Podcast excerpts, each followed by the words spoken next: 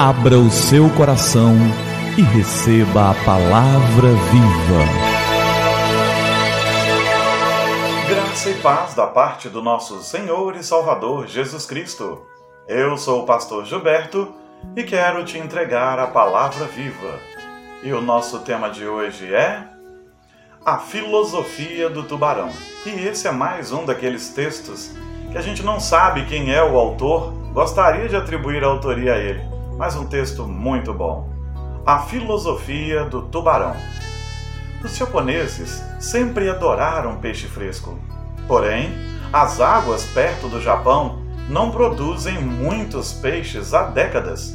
Assim, para alimentar a sua população, os japoneses aumentaram o tamanho dos navios pesqueiros e começaram a pescar mais longe do que nunca. Quanto mais longe os pescadores iam, mais tempo levava para o peixe chegar. Se a viagem de volta levasse mais do que alguns dias, o peixe já não era mais fresco e os japoneses não gostaram do gosto desses peixes. Para resolver esse problema, as empresas de pesca instalaram congeladores em seus barcos eles pescavam e congelavam os peixes em alto mar.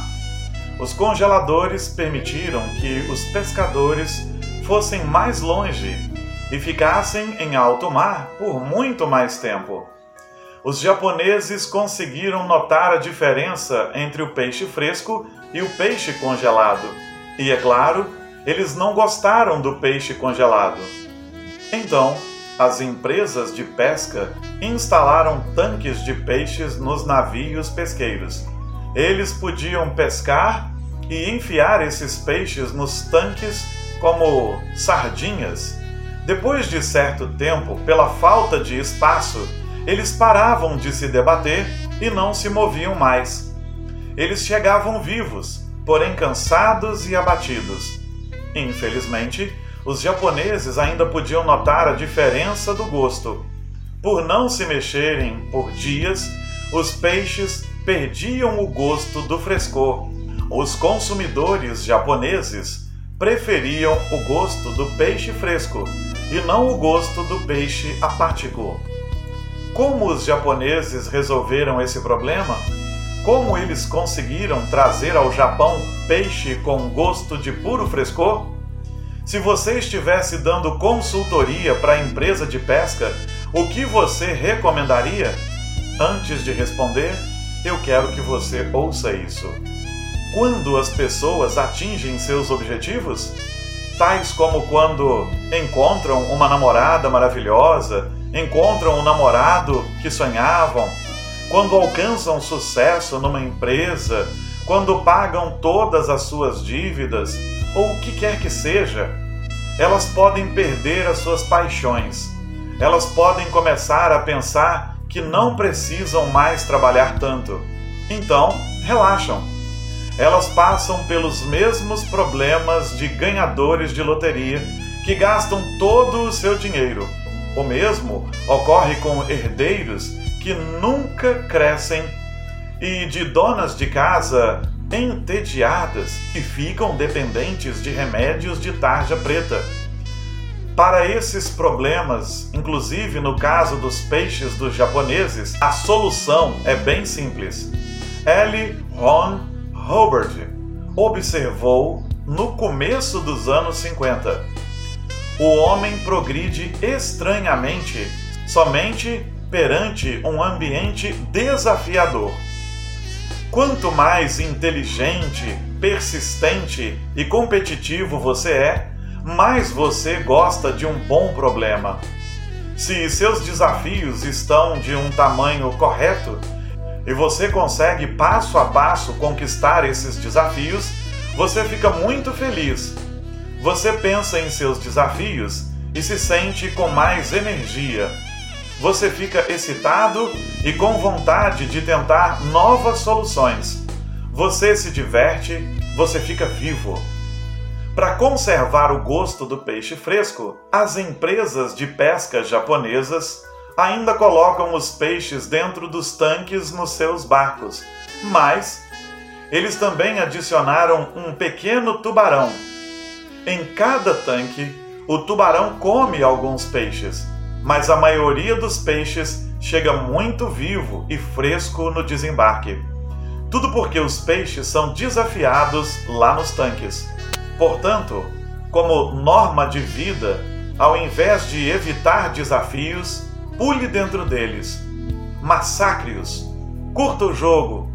Se seus desafios são muito grandes e numerosos, não desista. Se reorganize, busque mais determinação, mais conhecimento e mais saúde. Se você alcançou seus objetivos, coloque objetivos maiores, uma vez que suas necessidades pessoais ou familiares forem atingidas, vá ao encontro dos objetivos do seu grupo, da sociedade e até mesmo da humanidade. Você tem recursos, habilidades e destreza para fazer a diferença. Ponha um tubarão no seu tanque e veja quão longe você realmente pode chegar. O apóstolo Paulo diz algo dessa natureza para nós, para nunca pararmos, para nunca desistirmos, para termos metas e alvos. Em Filipenses, no capítulo 3, nos versos de 12 a 14, ele diz de si mesmo assim: Não que eu já tenha obtido tudo isso, ou tenha sido aperfeiçoado, mas prossigo para alcançá-lo, pois para isso também fui alcançado por Cristo Jesus. Irmãos, não penso que eu mesmo já o tenha alcançado, mas uma coisa faço, esquecendo-me das coisas que ficaram para trás e avançando para as que estão adiante, prossigo para o alvo, a fim de ganhar o prêmio do chamado celestial de Deus em Cristo Jesus. Paulo nunca se sentia satisfeito na sua vida de fé. Novos desafios, metas e alvos são importantes em todas as áreas no seu trabalho, no seu relacionamento, e não seria diferente no seu relacionamento com Deus e na vida cristã. É muito importante que não percamos o alvo, que não percamos os objetivos, que haja um tubarão no nosso tanque para nos fazer movimentar, para que não fiquemos apáticos. O Paulo, Paulo nunca estava realmente parado. Paulo nunca estava sem objetivo. Quando ele fez sua primeira viagem missionária, não bastou, ele fez a segunda, não bastou, ele fez a terceira.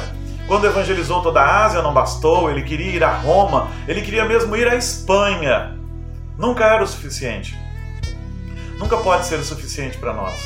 Nunca estamos tão santos que não precisemos almejar mais santidade. Nunca sabemos tanto de Bíblia que não precisemos almejar conhecer mais. Nunca oramos tanto que não precisemos orar mais. Nunca trabalhamos o suficiente que não precisemos mais trabalhar e simplesmente vamos ficar apáticos com uma vida monótona e sem propósito. Que haja sempre um novo propósito, sobretudo nas questões de fé.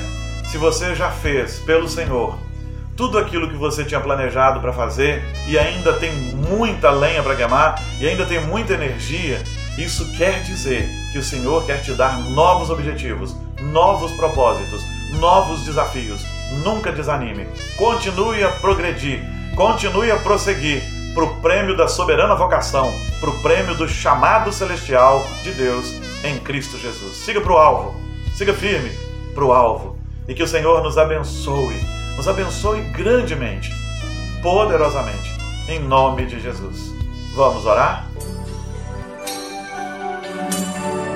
É tempo de falar com o Senhor do universo.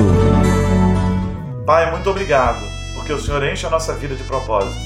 Que o Senhor nos livre da apatia, da preguiça, do desânimo e que o Senhor nos dê sempre um coração que busca novos desafios para nós mesmos, nosso trabalho, para o nosso relacionamento, mas, sobretudo, para a nossa vida diante do Senhor. Que sejamos cristãos desafiados a ser cada dia mais cristãos, que sejamos servos desafiados a cada dia mais fazer mais para o Senhor e para a honra e para a glória do Senhor. Glórias sejam dadas ao teu nome. Nós oramos em teu nome, Jesus. Amém. Amém. E que a palavra viva transborde em seu coração que a palavra viva transborde em nossos corações.